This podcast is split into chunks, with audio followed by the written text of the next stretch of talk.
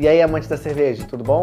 Hoje nós vamos de Unicorn IPA Exclusive ou Unicorn IPA Exclusive.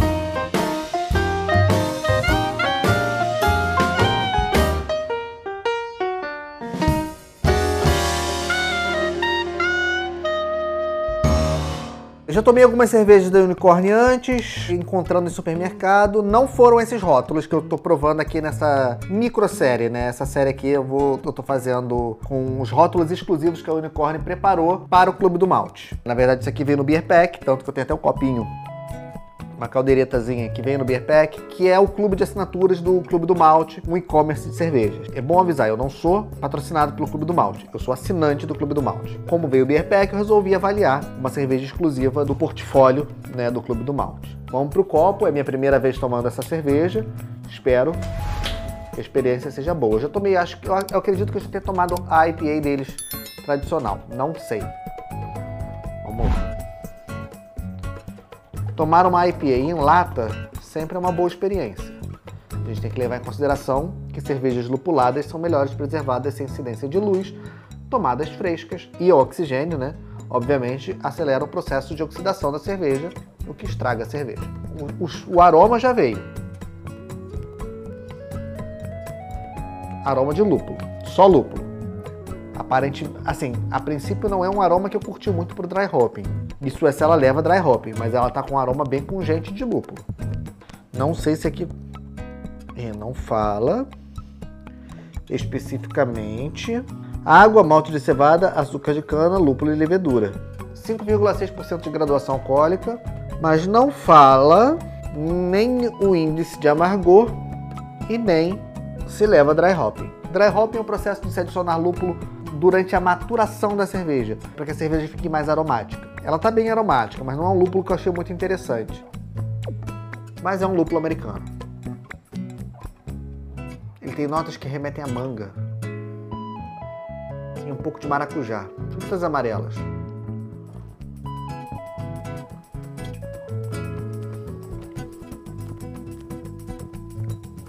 É uma boa IPA. Não é uma cerveja ruim. É uma boa IPA. Amargor mediano, mas um amargor com uma boa persistência no fim de boca. Fica, né? Seca. Eles falam que bota leva açúcar de cana, ela é bem seca. Ela puxa o próximo gole. Frutas amarelas, muito sabor de frutas amarelas. É uma boa IPA. Muito boa.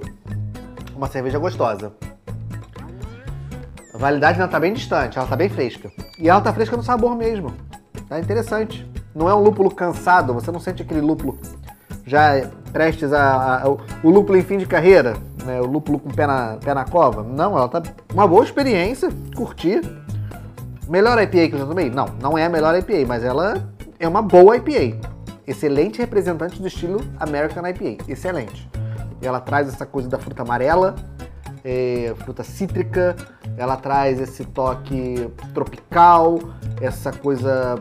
O herbal não sentia, mas ela traz essa, essa, essas características do lúpulo americano muito presentes. Mas ela é muito aromática, apesar de eu não curtir esse, esse aroma que eles trouxeram no dry hop, se houve dry hop, pode ter sido um lúpulo em fim de fervura. Eu não curti o aroma, mas existe um aroma presente de uma IPA. Tá? Ela está muito dentro do estilo, ela entrega o que ela propõe. É uma cerveja honesta, muito honesta, boa, uma, é uma IPA bem feita. Tomar uma IPA fresca é muito bom. Eu achei que a, a escolha de lúpulos de sabor foi mais assertiva do que a de lúpulos de amargor e de aroma. É, mas ela é bem feita, ela entrega o que realmente é uma IPA. É, mesmo a gente já sabendo que os lúpulos já não chegam tão frescos no Brasil, é bom saber que existe uma IPA que está sendo feita aqui, que não passa por uma logística internacional até chegar na gôndola do mercado, a gente não sabe como é que é o armazenamento, como é que é o transporte, e aí a gente vai pegar uma IPA importada e chega uma, uma IPA ruim. Não é porque ela é ruim, é porque a logística foi feita toda esculhambada. Ela é turva, tá? Ela é turvo, que mostra que é uma cerveja não filtrada. Ela é razoavelmente turva. A espuma tem ela, ela ficou com uma fina camada de, de retenção aqui. Um copo ideal seria um pint, mas eu estou usando a caldeireta porque foi o que veio no Clube do Malte. É a, a caldeireta da, da cervejaria. Mas o pint seria melhor, até para aproveitar melhor a volatilidade dos aromas.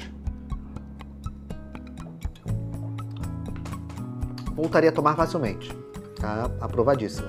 É uma boa cerveja, uma boa cerveja. Os lúpulos ficam na boca. É gostoso sentir esse, esse sabor de lúpulo. Eu curto muito. Eu sou um hophead, um, um fã de lúpulos. Mesmo com algumas alguns detalhes tendo me incomodado, não dá para criticar essa cerveja como sendo mal feita, é só uma questão de escolhas que eu acho que não me agradaram. Aí, aí eu, são escolhas. E, e a questão do gosto pessoal que não tem como não pesar. Né? Por mais que a gente tente fazer uma avaliação um pouco mais mais crua, uma avaliação um pouco mais imparcial, não tem como não pesar o olhar pessoal aqui, né? É, a gente é o que a gente come e o que a gente bebe. E a nossa opinião, né? É, eu tô tentando até balancear isso. Tipo, não é que ela seja ruim, não é que, que, que, que o lúpulo de aroma seja ruim, não é que o lúpulo de amargor seja ruim. Não me agradam. Então, assim, eu pesando na balança, sendo muito crítico, se eu fosse o sommelier, é, provavelmente eu colocaria ela tá dentro de todos os quesitos básicos que o estilo pede. Então ela estaria totalmente dentro do estilo. Agora, em matéria de gosto pessoal, algumas coisas me incomodaram, outras coisas me agradaram. Balanceando, é uma boa cerveja, sim.